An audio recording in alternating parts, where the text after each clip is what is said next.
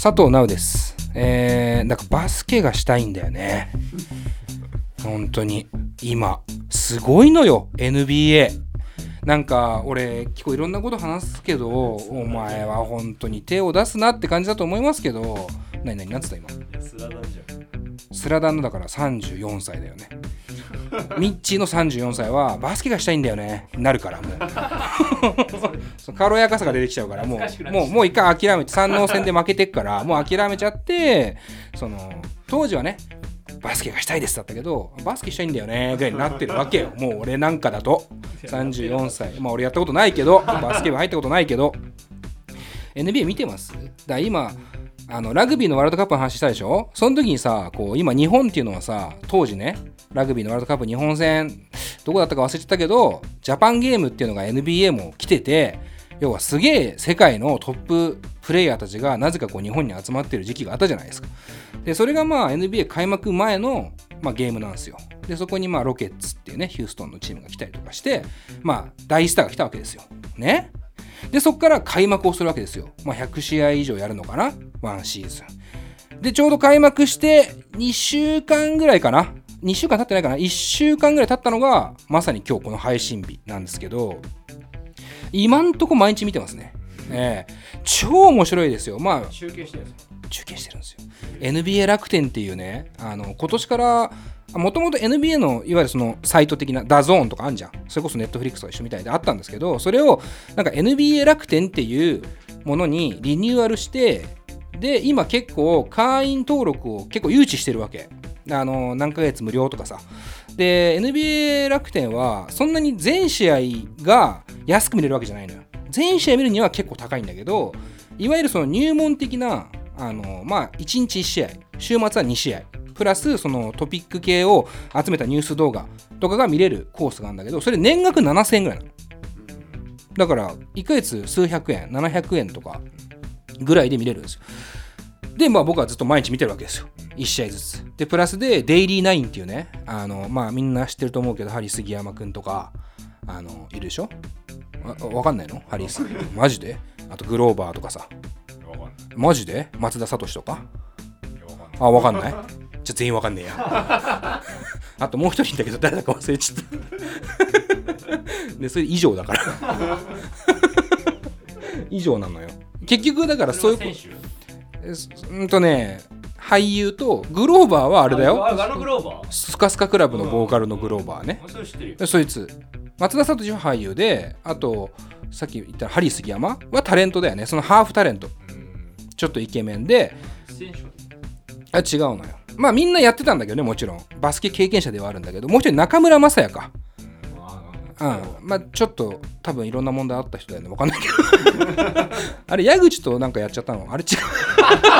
あ わかんねえや。なんか適当なこと言えないからわかんないけどそこは話したわけじゃないの俺は。まあデイリーナインのメンツも大事なんだけどうん。でそこに今解説の人がいてっていう番組を毎日やってるわけ。毎日 NBA のニュースをお届けする番組があるわけですよ。これすごくない？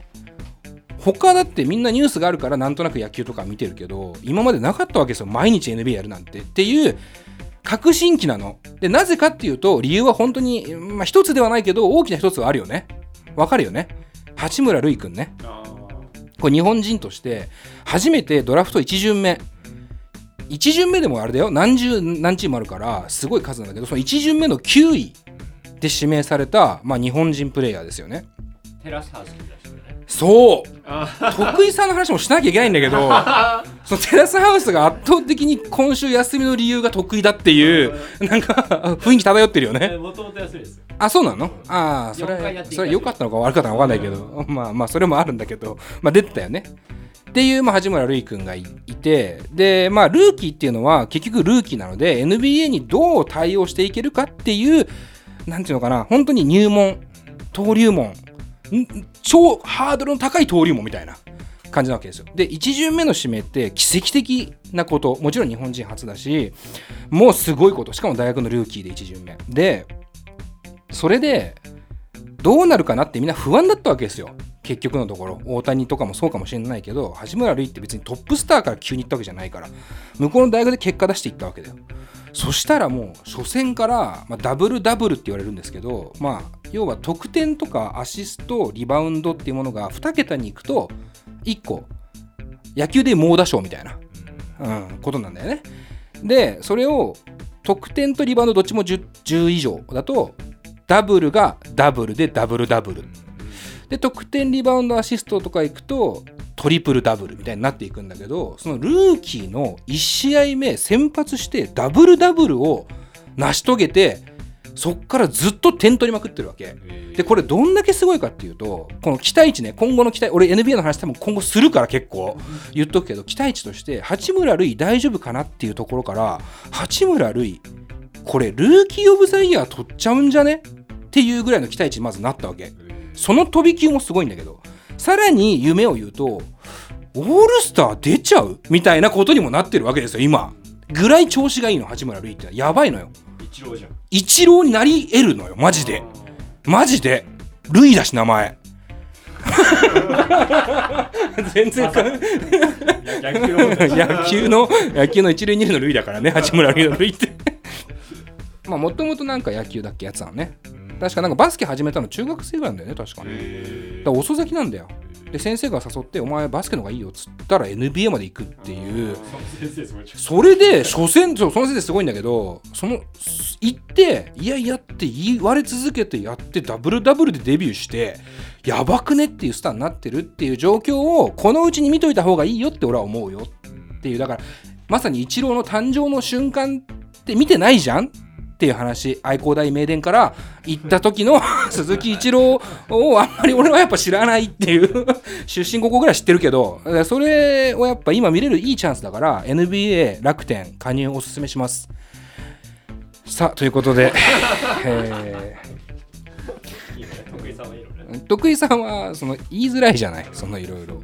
あとなんつうのかな。明日は我が身というか僕もフリーランスで働いてるから毎年こうねこう確定申告とかをするわけじゃないですか。でまあいろいろあるわけですよフリーランスっていうのは正直ね。でそれのもっともっと大きくして自分で会社作ってってなるとさまあその帳簿とかも結構難しいと思うんすよ。ね。え っていうことしか言えないですよね。そのなんかみんな結構否定的だけどちょっと分かんないっていうかもう規模感が1億何千万とかでしょ。そのそもそも不正しようとしていたのかもしくはその徳井さんがアホすぎたのかまあアホすぎた説結構今濃厚だしなんならこう ADHD 的な疑惑も生まれて要はなんつうの注意力散漫的な今までも滞納とかしたんだって。っていうこともあってその ADHD 関連のなんかこうツイートとかも今増えてますけどなんかあれだな荻上チキみたいだな ミキミキはいいの ミキはいい。でもうわかんない。そのツイートのことから、何？これ何？時事問題を、時事問題を何の知識もなくさらっていくラジオなの？なんか、俺はやりたいラジオだけど、それは。何の知識もなく、何のあれもなく、人から得た知識だけを受け売りで紹介していくラジオなの？これは。八千草さんは？いや、だから、その88歳ね、よく生きたじゃないよ。だからそういう、その、なんか、なんつうのかな。いや、あるよ。それあるよ。それそれは話したいことじゃなくて、ただ起きたことじゃない。そのなんつうの。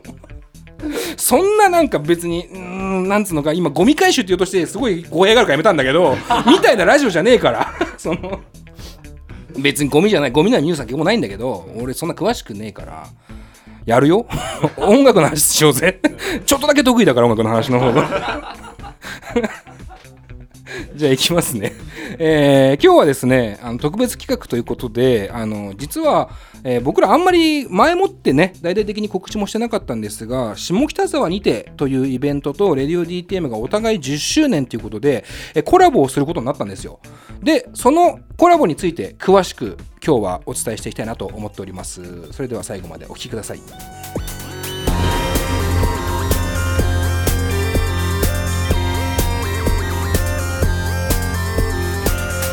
ポッドキャストミュージックプログラム「radio DTM」この番組はスタッフ大募集中の「レディオ DTM」の制作でお送りします。ポッドキャストミュージックプログラム「レディオ DTM」さあというわけで本日ですがですね先ほども言ったように下北沢にてというねザ・ラブ人間とまあ一応株式会社近松っていうねザ・ラブ人間の所属している会社でもあるんですけども、まあ、そこと、えーが主催している下北沢にてっていうねイベントとレディオ DTM がコラボすることが決まりましてちょっとそこについて詳しくやっていきたいなと思います。でまあ簡単にイベント説明するとまあ下北沢にてなんで下北沢っていう街をね舞台にして行われるサーキットイベントになりますね。で毎年のようにレディオ DT も参加してるんですけども、えー今年はまあ下にてもうちらもね10周年。なのでコラボの仕方としてレディオ DTM コラボステージっていうのをまあ作っていただきました。ありがとうございます。はい。あのー本当に嬉しいですよね。で、まあもちろん、下仁田が10周年とかラブ人間が10周年っていうね、ところのもあるし、あのその10年を割と一緒にね、共に過ごしてきたっていうのもあるので、かなり、えー嬉しいなと思っております。で、今日はですね、その下仁手、通称下仁手って言いますけど、下仁手と DTM ステージの、えーまあ第一弾発表として、まあ、出演アーティストを紹介します。あのすでに発表されているんですけど、僕らの中でっていうか、僕らとしてちゃんとオフィシャルに発表が割とねギリギリのあのスケジュールで動いてたんでできなかったのでここで改めてやりたいなと思っておりますでこのタイミングで、まあ、結構僕ら配信でも何回か言ってますけどもアーカイブねアーカイブスって言われる、まあ、僕らの過去に配信したものを復活させるいい機会ということで、まあ、あの出演アーティストですね、えー下北沢にての DTM ステージに出演するアーティストの過去出演会をスタートしております。ということでですね、その音声を聞きながら、えーどんなアーティストなのか、そして興味を持っていただき、アーカイブス版のリスナーを増やそうというわけでございます。えそして、下2点のですね、レディオ DTM ステージに結果的には遊びに来てほしいなという企画になりますね。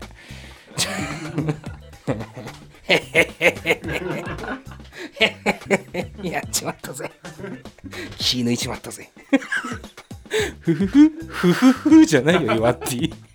いるならいるって言ってよ。最近面白くなかったの最近面白いことなかったのっていう振りやばいね。最近ですか、え、そういう回なの？今日あら。あらかじめ知っときたいんだけど、なんかその、基本的に世間話を挟むことによって尺を埋めていこうっていう回なのかどうかははっきりしたい。っていうのはある。ゲストがいないからうんまあ、そうそうね。ゲストだからね、唯一のね。岩ってはね。はい。スタッフ岩橋。なんかあったの？あでもキングオブコメディ見ましたどっちの？やっぱまあ俺もね、あの先週からちょっと補足足りなかったなって自分でも反省してるんだけど、はい。キングオブコメディっていうとねちょっとね僕らその元キングオブコメディの今野博樹さんもだいぶ深い関わりがあるの。なんかこうねしかも由来多分あの映画だから。はい。だからよく今野さんってデニーロアプローチってよく言うんだけどでも好きなんだよね。でそれ見たのね。見ました。どうでしたか？いや面白かったですあ面白かった。えちょっと待ってちょっと待ってジョーカーは？あジョーカーを見る前に。おお予習から入っていった感じ、はい。偉い。いや絶対見た方がいいなって感じだったから。まあそうだね。いやよかったんだ。よかったんだ。よかったです。デニーロ。はい。デニーロとか知知ってるの？そもそもロバート・デニーロとかって。えでも名前は知ってました、まあ名前はね、うん。あこうやって広げる必要ない なんかあごめんごめんちょっとモードを間違えちゃった。あのどうでもいい話で尺を埋めていくモードになっちゃってたから今俺ごめんねなんか、え まあよかったね 本題があるからさその金子のなんか気まぐれのちょっとした振りみたいなのであんまりね広げちゃうと。喋って確かに。でお前はジョーカー見たんでしょ？ってなると話変わってくんだけどまあちょっと今日はやめとこう。一回ね。一回本題行こうぜ。マジでリスナー怒るかもしれないから。ええ。じゃあ本題戻します。えーっと先ほども言ったように今回はこんな企画をやります。下北沢にてかけるレディオ DTM 特集アーカイブスで振り返ろうのコーナー。よいしょ。よいしょよいしょよいしょえー、レディオ DTM のアーカイブスに関しては、えー一応補足をしておきますと Spotify のポッドキャストのみの配信です。そう。あの最新回とかはね、ポッドキャストのアプリでもやってるんですけども、アーカイブは Spotify のみ。で、リニューアル後に配信しているメインのものとは別の番組となっております。Spotify ユーザーの方は、Radio DTM アーカイブスの方もフォローをお願いしますということで。まあ、今の、まあ、簡単に番組のスタイルを言うと、基本的に純粋なインタビューメディアなんですが、その Spotify のプレイリストとちょっと有効にね、絡んでいきつつ、かつゲストのあの聴いている音楽からその音楽性を引き出すっていうスタイルになってるんですけども以前はねそのゲストの音楽を一緒にみんなで聴いたりとかしながらやってる状況だったので、あの割と具体的な曲の話とかもしてるんですよね。その辺が違いなんですが、まあ、あの Spotify に移行するときにちょっとその楽曲系は全て削除というか抜いた状態でアーカイブスを配信してるのでやってることは一緒なんだけどスタイルがちょっと違うっていう感じかなと思っております。まああの結構貴重なインタビューもたくさんあるのであのどんどん今後ねされてあの配信されていったらぜひともアーカイブスもチェックしてください。というわけで、えーコーナー行きましょうかまずは一組目ですね。えー下北沢にてレディオ DTM ステージ出演者、えー第1弾の1組目はペドラザスラッシュ皇后のご来光図です。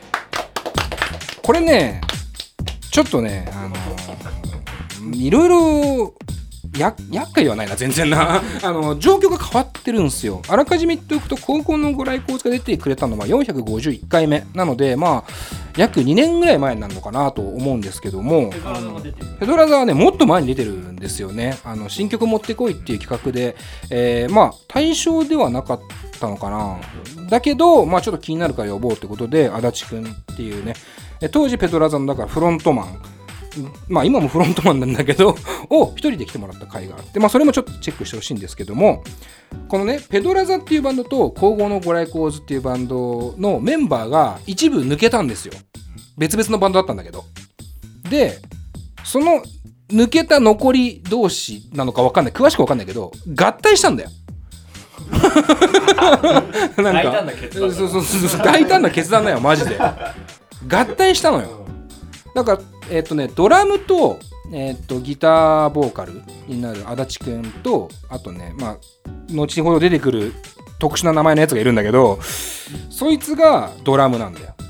で足立くんはギターボーカルなんだよ。で橋本くんグレート橋本ってねあの名前だったけど皇后のご来光図のドラムボーカルだった橋本くんが今ギターを弾いてるのよ。でベースは皇后のご来光図のガッツなのよ。駒剣だから要は22でがちょうどよかった。のよ。まあ一番やっぱ良かったなと思うのは橋本君がギター弾けたってことだよね。あギターもいけるんだっていうね。だから結構しかも今すごくいい感じみたいなんですよ。僕ね最近なかなかライブ見てないんですけどで合体したからには要はどっちの曲もやろうぜと。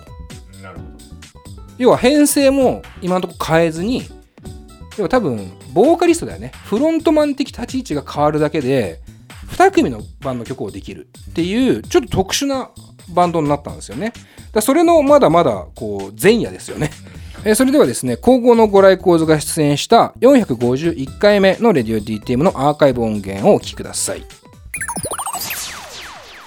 というわけで3曲目は IJMF でお送りしました。お送りしましたえーお送りしましたよ。あれなんか調子乗ってきてんだな。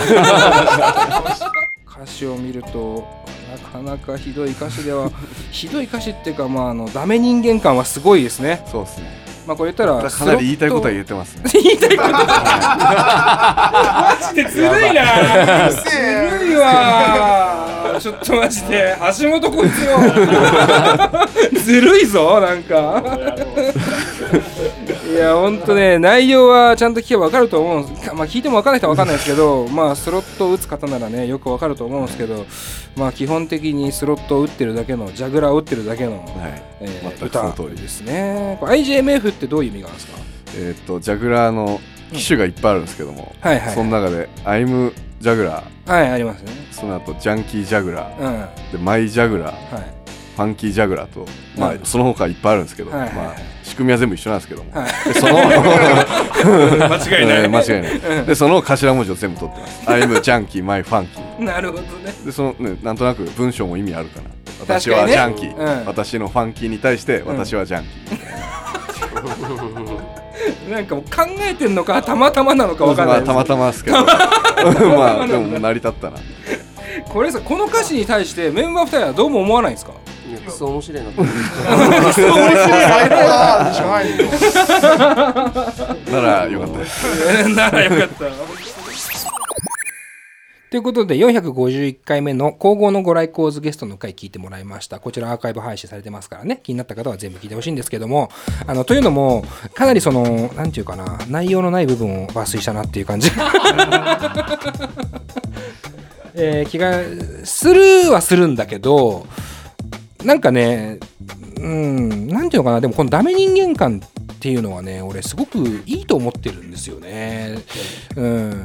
なんか音楽をやる上でとかそういう細かいことでもなくてなんかそのダメだっていう自覚を持ってダメなやつって俺好きなのよ結構。そのダメじゃないって言ってるやつってすごい嫌いなの俺。なんちゅうの？俺もそうだから。俺結構ダメなのよ。いろんなことがダメだから。で同じくスロットのジャンキーだし。そのなんつうか。最近ない面白いですよ最近っすか？最近めっちゃ打ってんのはあれかな？でも絆多いっすね結局ね。絆結局そう絆打っとこうかな。でやっぱ面白いんだよね。やっぱバジリスクバジリスクチャンスね。そしてタイム。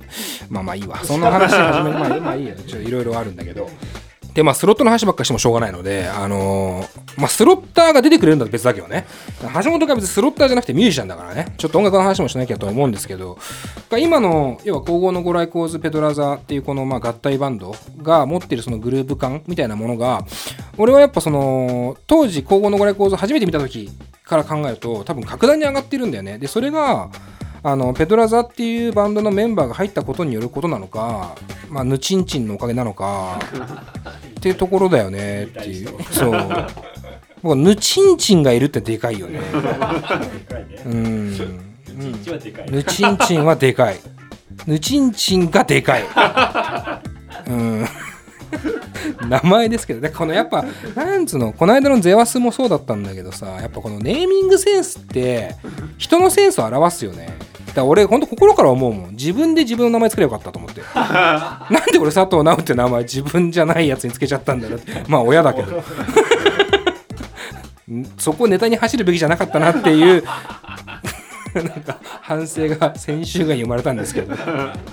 まあその高校のレコーズに関してはあともう一個イベントという下北沢にてっていうところのバランス考えた部分もあるんですけどバランスっていうかだからというよりかは下に手に来るお客さんに見てほしいなっていう気持ちが結構あるっすねなんかこううん。やっぱ割と綺麗なイメージが俺あるんですよ。下に手の出演者の人たちって。なんかご来光図ってやっぱちょっとダーティーな部分が魅力として俺はあるんだよね。そのさっきのダメ人間の話じゃないけどちょっとダメなところっていうか。そこをなんか感じて一緒に踊ってほしいなみたいな気持ちも込めて今回は出演お願いしました。というわけでえー、まあ皇后のご来光図まあ読み方がわかんない。ペドラザ皇后のゴライコーズっていうことでいいのかな？っていうまあアクトね。ぜひとも楽しみにしてほしいなと思います。じゃあ次いきます。続いてのアーティストは三輪二郎。うん。最高じゃない？三輪って大好きやんいや好きです三輪さん三輪さん言ってるじゃん さん三輪さんっつってずっと言ってるじゃないあのー、変なやつまあ三輪さんに関してもやっぱ見てほしいかなそのもちろんソングライティングとかあとはやっぱギターの技術っていうその弾き様含めてやっぱ俺ねこういうかっこいい人に憧れてほしいっていうかなんていうの？やっぱきらびやかな世界にいるわけじゃないと思うんです正直。でもなんかこの渋さとこう蓄積がこうもたらすね。その歌のわびさびっていうところっていうのはぜひとも感じてほしいなと僕は思っておりますね。そんな三輪次郎さんが出た回505回目の回ですね、えー聞いてみてください。なんか僕勝手なイメージですけど、はい。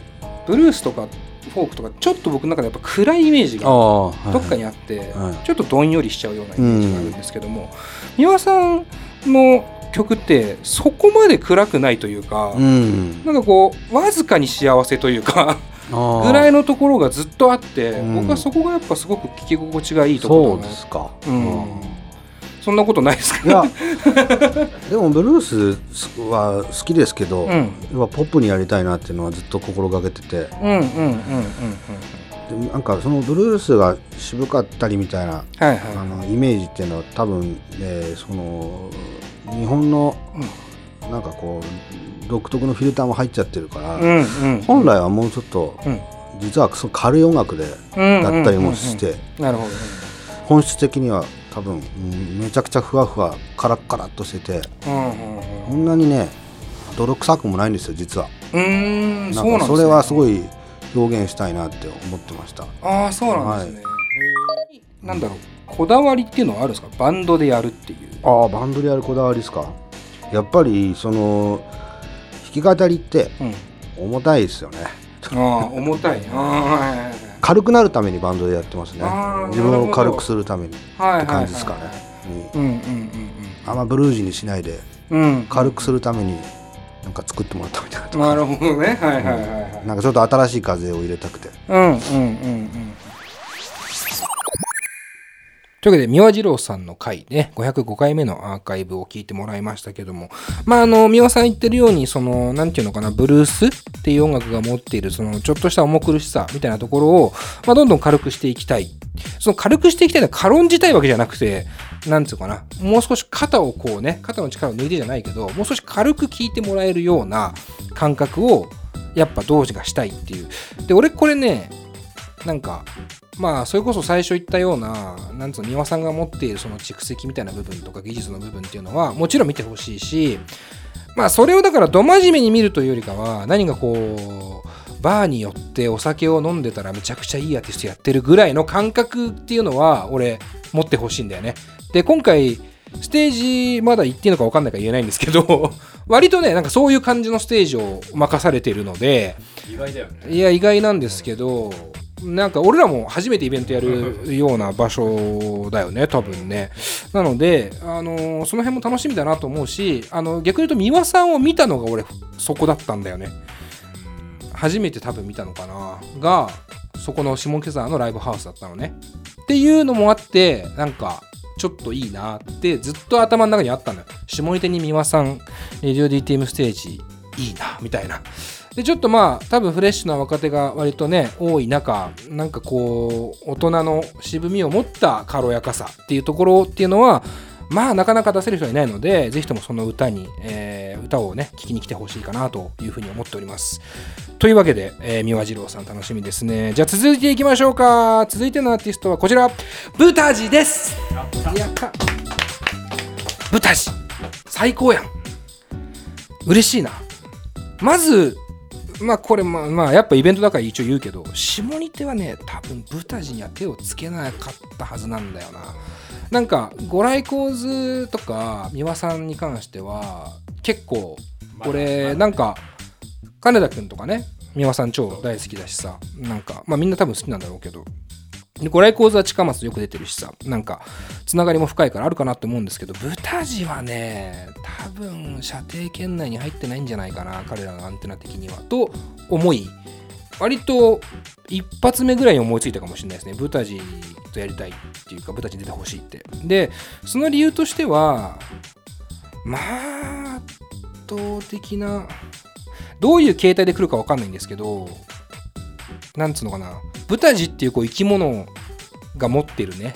あの圧倒的な才能というのか存在感というかはやっぱどこのフェスに行ってどんなイベントに出ても俺は感じざるを得ないんじゃねえかという期待も込められてますね。ちょっと一回じゃあねアーカイブ聞いてもらいましょうか、えー、ブタジ出演の2回目の回になるね。今まで通算3回出てもらってるんですけど2回目なので結構前の回になります。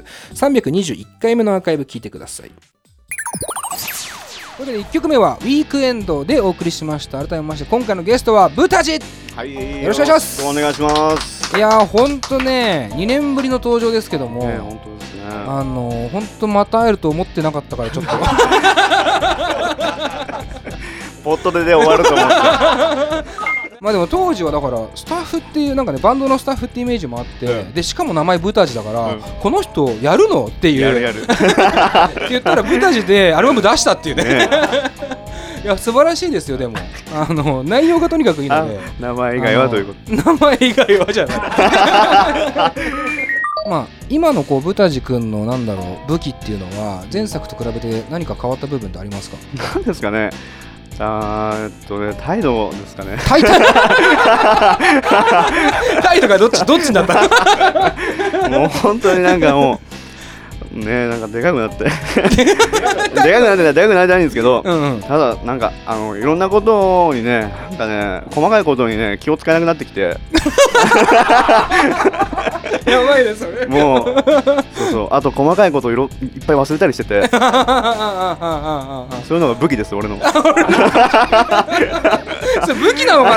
わかんねえな。なんか迷惑かけてる可能性あるけどというわけで321回目ブタジさん出演の第2回目になりますね。2回目の出演の回聞いてもらいました。うん。なんかここでも言ってますけどこのブタジ君と出会ったのってペンネンネンネンネンネネムズっていうバンドのスタッフとして、まあ、友達として、まあ、たまにライブハウスにいたりとかちょっと手伝ったりとかしている中で出会った方なんですよ。もうそれはもうもう6年7年とかっていう話になってくると思うんですけどでその、まあ、スタッフとして認識した人がなんか音源できたんでって送ってきたのが僕らの初めての出会い。でいやいや良すぎるだろうっていうその そのなんつうのかな。良すぎるだろうって思ったよね本当にね。うんそんぐらい思ったよね。良すぎるだよ良すぎるだよ。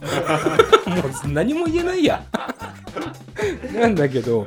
で2回目の時に要は2回目に会えてよかった2回目が会えてよかったっていうかそのもう音楽やめちゃうっていうかどこまで本気なのか分かんなかったからたまたまそうたまたまできたことを送ってきた可能性すらあったっていう中でまあその本格的にそのアルバムっていうものを制作して世に出ていくっていうまあ前夜ぐらいかなの多分回なんだよね。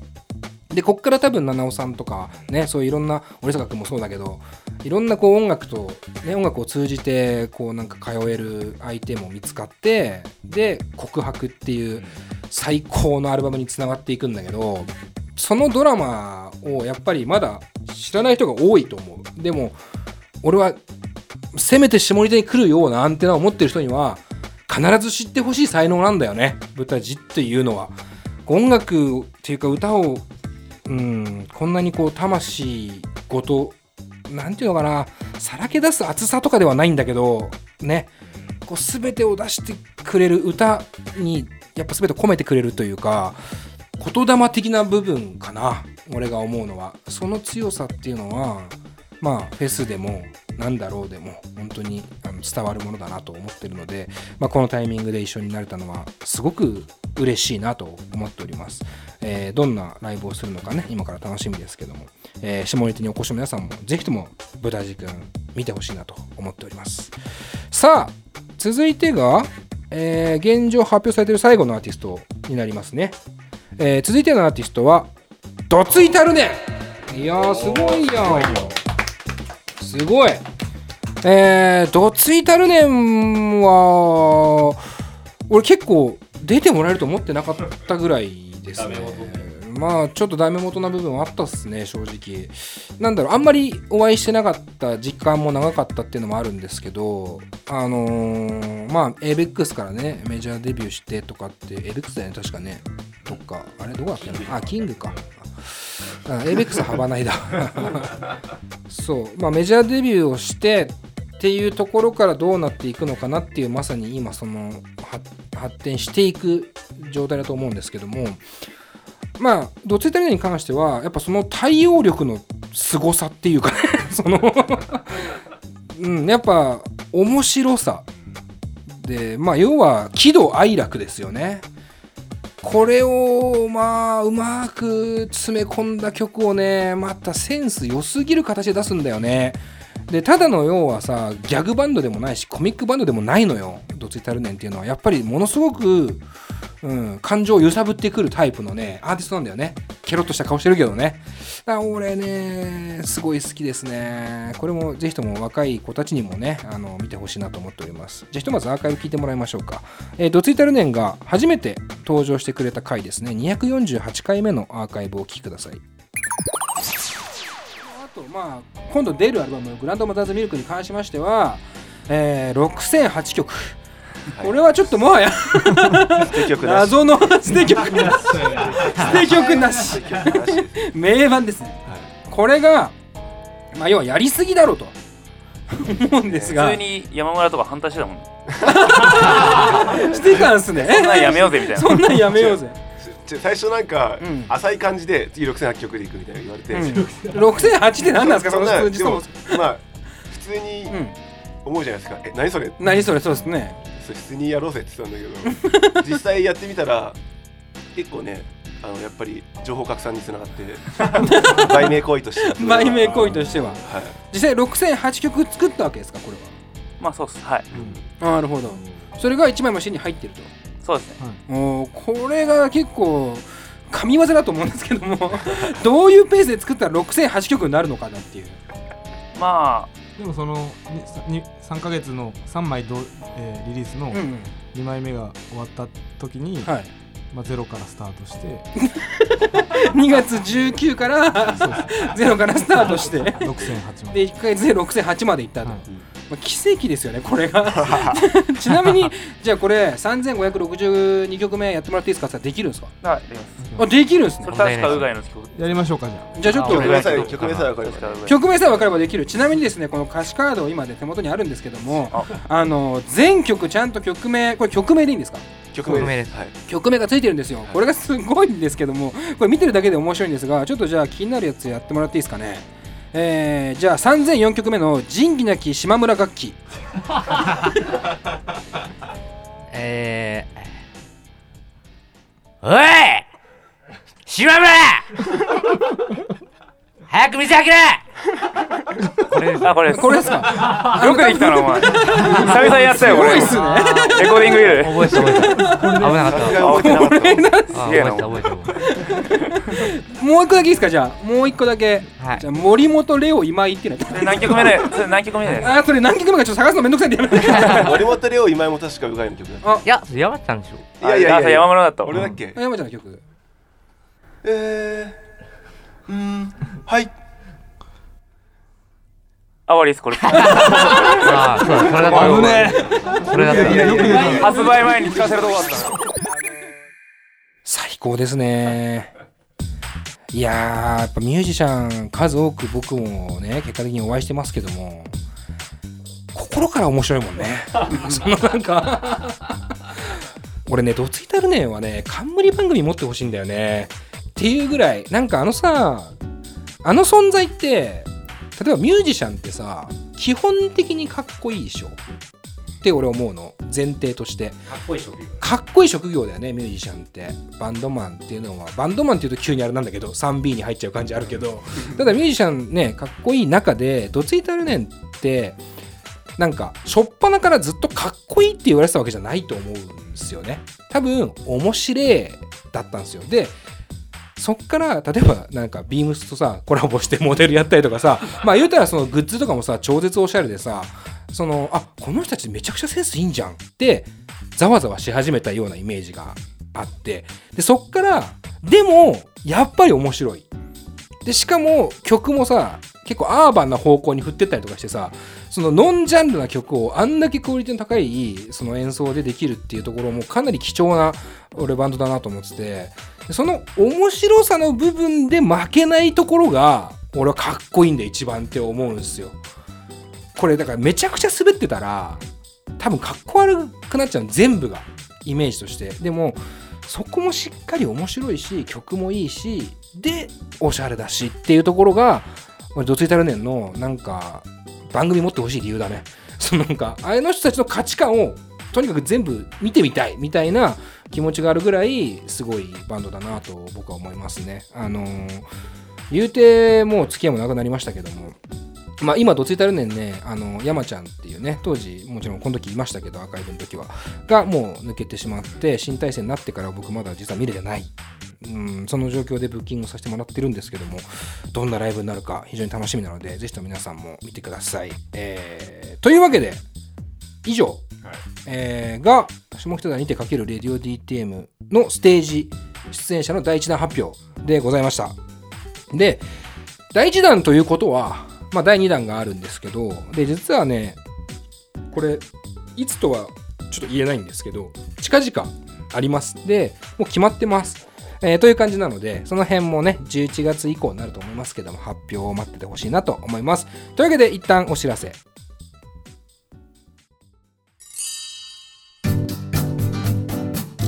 在「レディオ DTM」では番組で流す CM スポットの枠を販売しております。毎月3万件を超えるアクセス数がある音楽番組を使って効率的にイベントの告知や企業 PR などをしてみませんか？詳しくは番組サイト内の特設ページをご覧ください。ポ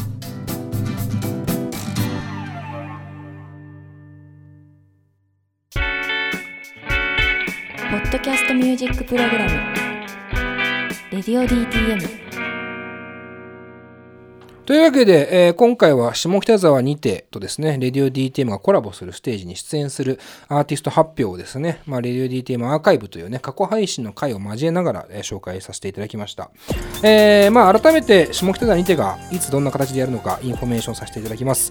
えー2019年12月7日、そして12月8日の2日間、土日です。で、僕らが、えーステージをやるのは8日、8日の日曜日のみです。で、会場はですね、下北沢の数あるライブハウスなんですけども、ガーデンシェルター251440、ベースメントバー3、近松モザイク、デイジーバー、ラグナ、エラガレージ、ウェーバー、レグモナレコード、クラブ Q、下北線路ヶ谷、基地モアということで、まあ、言わなくていいかったな。まあ、大体全部ですね。それがいらないか。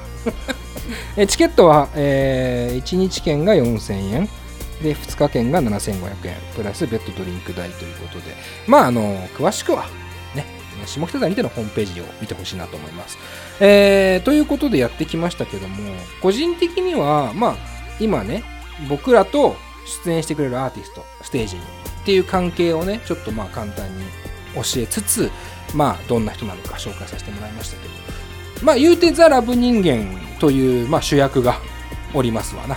で、まあ、僕らもそれこそ10周年で、彼らも10周年でっていう形で、まあ、その10年、ね、最初も言ったけど、結構共に歩んできた部分があって、ちょうど僕らのイベントもこの下仁田の1週間後に10周年でやるわけですよね。なんかこう、その巡り合わせって俺いいなって思っちゃったっす、まず。そのお互い10年続けてないとできなかったイベントだと思うし、たまたまタイミングがこう1週間ずれぐらいでなってるっていうのもなんか巡り合わせを感じて今回まあ直前でね僕らもバタバタしてるかもしれないんですけど受けさせてもらったっていうところはあってであのステージをやるわけじゃないですか。下北沢にてに捧げる意味も込めて。でもちろんレディオ DTM のアニバーサリーという一環として僕らはやらせてもらうんですけど、えー今回紹介したのはライブパートと言っていいかというかその出演するライブアクトを紹介しました。で僕らはもちろんラジオやってるんで基本トークをしないことはないです。ただあの内容とかは決めてないからあの何かしらでトークはしますよ。僕も喋ります。じゃないとなんか わけわかんないじゃん。一応ラジオだから俺ら。というのも楽しみにしてほしいなと。今ねあのラブ人間の人たちとねなんかどういう形でやろうかいや遅いなって話なんだけど 今やってんのって話だけどその打ち合わせ。決まってねえんだよ。えーっていう意味であの毎年恒例だったのはねクイズ大会なんですけどクイズ大会大変なのよ。これだから分かんないでもね。ロフトなかったらねその俺らのねイベントな。うん、うん、なんか怖いなお前その考え方。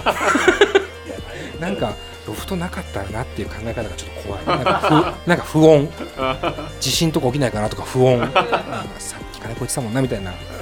まああのそれも確かにでもあって忙しいっていうのは正直あるんですけどうんテンションによってはやるかもね。その やろうぜみたいになったらあと意外と暇だぜってなったらやる。で直前ってさどんぐらい忙しかったっけなって俺あんま俺らイベントやんないから分かんなくてうんまあ、やれたらやりたいかなと思やれなかったら面白いトークします。のでよかったら皆さんねあの12月8日日曜日ですね。下北沢のいずれかのステージでレディオ DTM ステージありますのでぜひともお越しください。というわけで、えー下に手は以上。でここからは僕らのイベントについてもね、え告知させてください。えっ、と12月14土曜日の、え昼から、え翌日朝までぶっ通しで3部構成で新宿ロフトでイベントをやります。レディオ DTM の10周年と配信500回を記念したイベントですね。で、えーお昼のライブが Web のクソ野郎のワンマン。えーこちらはもうそろそろだと思います。なんとなく感覚では。ソロダウトという文字が見えるかもなと思っております。で、夜の部に関しては、ハバナイスで、そして織坂優太合奏そしてもう一組これは11月中には発表します。まあ本当にね今買わない人なんでって思うよ。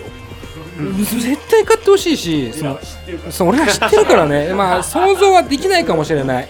なぜなら周りの人に言うとマジで？って言われるから。そう結局なんか想像はできてないんだよね、うん、どうせみたいなこと思ってんじゃん。みんな。どうせあの人でしょみたいな。大体わかんだよ。予想が誰かっていうのは。でも違うから絶対その予想ではないから、えーぜひともね皆さん今のうちチケット買ってほしいなと思います。で深夜ね、えーが今発表されたのは入江洋さん。入江洋はカバーソングセットでカバー曲中心のセット。でおとぎ話、えー東郷清丸、えーそしてトリプルファイヤー、えードスモノス。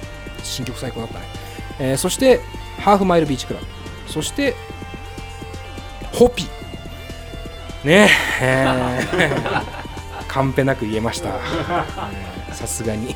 その名前めちゃくちゃ打ってますからねメールでね今ね、えいやー素晴らしいメンツで深夜に関してはチケットは当日券のみ。1000円。プラスワンドリンク。安すぎます。ちらほらツイッターとかで見かけます。なんじゃこのメンツはという、えーおかしくねっていうか深夜だけでもよだれものだっていう反応見ました。けど昼もしくは夜のチケットを持って入場された方に関しては深夜入場用のあのリストバンド配りますんでそうすると無料で入れます。プラスワンドリンクで。そんなことあります？お得すぎるでしょ。だからだから買っといた方がいいっつってんのよ。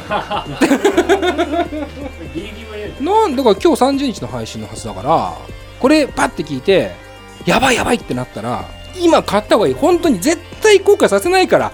で深夜に関してはシークレットアクト2つ用意してます。もうねやばいよ本当に。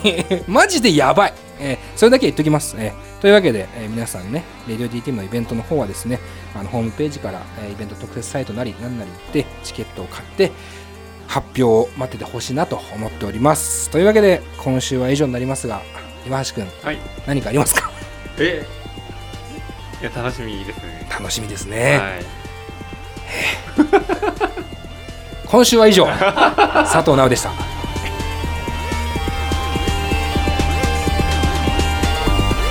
の番組は「レディオ DTM」の制作でお送りしました。